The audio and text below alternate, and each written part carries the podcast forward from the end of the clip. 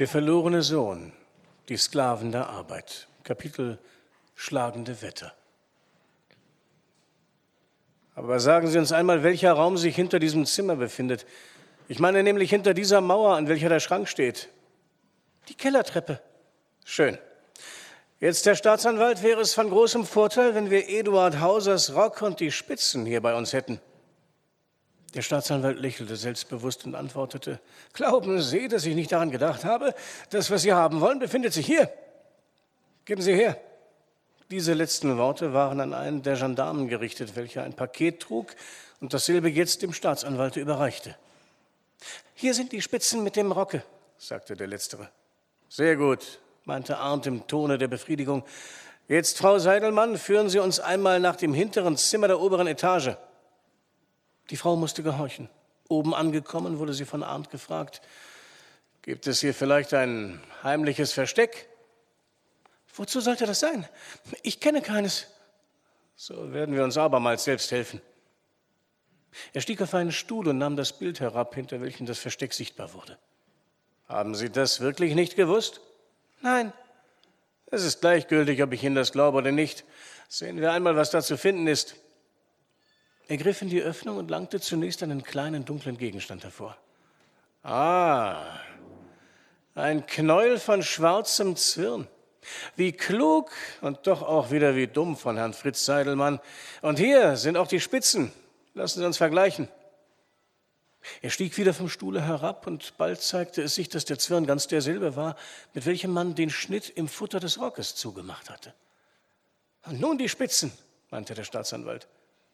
Da, wo diese letzteren zerschnitten worden waren, passten sie so genau zusammen, dass gar kein Zweifel möglich war. Sie feiern da allerdings einen großen Triumph, verarmt, sagte der Staatsanwalt.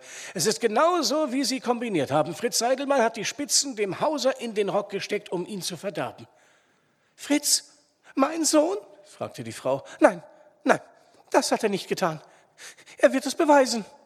Dieser Beweis wird Ihnen schwerfallen, sagte Arndt.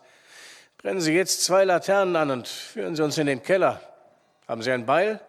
Mehrere. Auch Hacke und Schaufel? Auch. Schaffen Sie es zur Stelle. Warum Hacke und Schaufel? fragte der Staatsanwalt. Ich vermute, dass wir diese Werkzeuge brauchen, also vorwärts, damit wir die Zeit benutzen. Sämtliche Spitzen, der Rock und auch der Zwirn wurden eingepackt und dem Gendarmen wieder in Verwahrung gegeben. Dann ging es in den Keller hinunter, nachdem zwei Laternen, Beil, Hacke und Schaufel herbeigebracht worden waren. Während sie die Treppe hinabstiegen, ging Arndt voran und beleuchtete die Mauer. Einige Stufen abwärts bereits blieb er halten und sagte, Sehen Sie, hier kommen die zwei Drähte aus der Wand und gehen in den Keller hinab. Wir brauchen ihnen nur zu folgen, so finden wir ganz sicher den Stollen. Sie erreichten den Keller und wurden von den Drähten nach der Tür geführt, durch welche Seidelmann seinen Weg zu nehmen pflegte. Arndt wendete sich an die Frau. Wohin geht diese Tür? Ich weiß es nicht. Das ist jedenfalls nicht wahr. Ich habe niemals den Schlüssel gehabt und mein Mann hat mir verboten zu fragen oder heimlich nachzuforschen. So ist also jetzt kein Schlüssel da? Nein. Dann wird das Beil seine Dienste tun müssen. Er nahm das Beil und sprengte die Türe auf. Ein finsterer Stollen gähnte ihnen entgegen. Nun, da haben wir ja, was wir suchen. Sind Sie wirklich niemals in diesem Gange gewesen, Frau Seidelmann? Niemals. So wissen Sie wohl auch nicht, was sich hier in dieser Kiste befindet? Nein. Sehen wir nach. Er öffnete den Deckel und zog den Inhalt hervor. Donnerwetter, rief der alte Förster, welcher sich hinzugedrängt hatte. Das ist ja eine ganze Diebs- und Schmugglerausrüstung. Wie hätte das bei diesen Seidelmanns gesucht? Die Frau schlug die Hände vor das Gesicht, schwieg aber. Falsche Perücken und falsche Haartouren, fuhr der alte Förster fort. Schwarze Masken, Betttücher. Ah, Vetter Arndt, sehen wir doch einmal nach. Die Tücher waren mit TM gezeichnet und als Arndt das letzte aus der Kiste zog und es öffnete, stieß wunderlich einen lauten Schrei aus. Herrgott, das stimmt! Hier ist die Ecke ausgerissen, welche wir im Walde gefunden haben. Der eine Buchstabe in der Ecke, der andere hier. Es ist gar kein Zweifel. Einer der beiden Seidelmanns hat den Grenzoffizier erschossen. Die Frau brach, ohne einen Laut zu geben, zusammen. Es entstand unter dem Einflusse dieser wichtigen Entdeckung eine minutenlange Stille. Dann fragte der Staatsanwalt, was nun? Ist die Frau ohnmächtig? gegenfragte Arndt. Ja, antwortete der Gendarm, welcher das Paket trug und sich zu ihr niedergebückt hatte, um sie zu betrachten.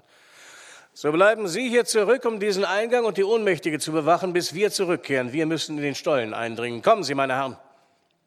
Sie fanden den Weg noch recht gangbar, auch die Luft war gar nicht schlecht. Die beiden Laternen reichten aus für sie. Es scheint allerdings, dass wir die Richtung nach dem Kohlenwerker haben, meinte der Staatsanwalt nach einer längeren Weile. Ganz sicher, antwortete Arndt. Aber der Weg ist lang. Wir sind bereits über zehn Minuten gegangen. Darum denke ich, dass wir in kurzer Zeit. Horch! Sie blieben stehen. Es drang ihnen ein Laut entgegen, den sie unmöglich zu definieren verstanden. Was mag das sein? fragte der Staatsanwalt. Fast wie ein wildes Tier, antwortete wunderlich. Wie ein überschnappendes Blasinstrument. Nein, meine Herren, sagte Arndt, das ist etwas ganz anderes. Das ist das Heulen eines Menschen, der sich in der höchsten Todesangst befindet. Herrgott, so liegen äh, verunglückte Bergleute dort. Wohl nicht. So nah am Kohlenwerke sind wir noch nicht. Wenn mich meine Vermutung nicht täuscht, so ist es der Waldkönig, der mir vorhin entgangen ist. Der Waldkönig? Also Fritz Seidelmann? Ja. Er hat, um sich zu retten und den Gang zu verschütten, eine Mine entladen. Das vermute ich. Dabei aber ist er selbst von dem hereinbrechenden Gestein getroffen worden. Dann schnell vorwärts! Sie eilten weiter. Von Sekunde zu Sekunde wurde das Geheul fürchterlicher. Die brüllende Stimme war ganz heiser und machte in dieser Umgebung einen doppelt schauerlichen Eindruck, so dass den Hörern die Haare zu Berge hätten steigen mögen. Hilfe, Hilfe, brüllte es. Aber dieses Wort wurde so hinausgeschrien, dass es in Buchstaben gar nicht wiedergegeben werden kann. Die erste Silbe klang kurz und quiekend, während die zweite wie ein langes Ä hinausgedehnt wurde, ungefähr wie Hilfe. Der, welcher in dieser Weise schrie, musste sich in größter Not befinden oder die fürchterlichsten Schmerzen leiden. Arndt, welcher mit seiner Laterne voran war, beschleunigte seine Schritte so viel wie möglich. Wir kommen, wir kommen, rief er laut. Endlich, endlich, antwortete es. Dann ging das Geschrei in ein herzzerreißendes Stöhnen über. Nach kurzer Zeit blieb Arndt halten.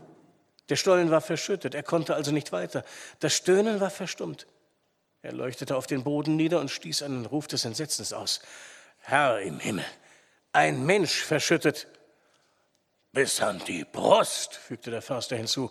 Wer mag es sein? Man kennt ihn gar nicht. Das ganze Gesicht ist blau angeschwollen.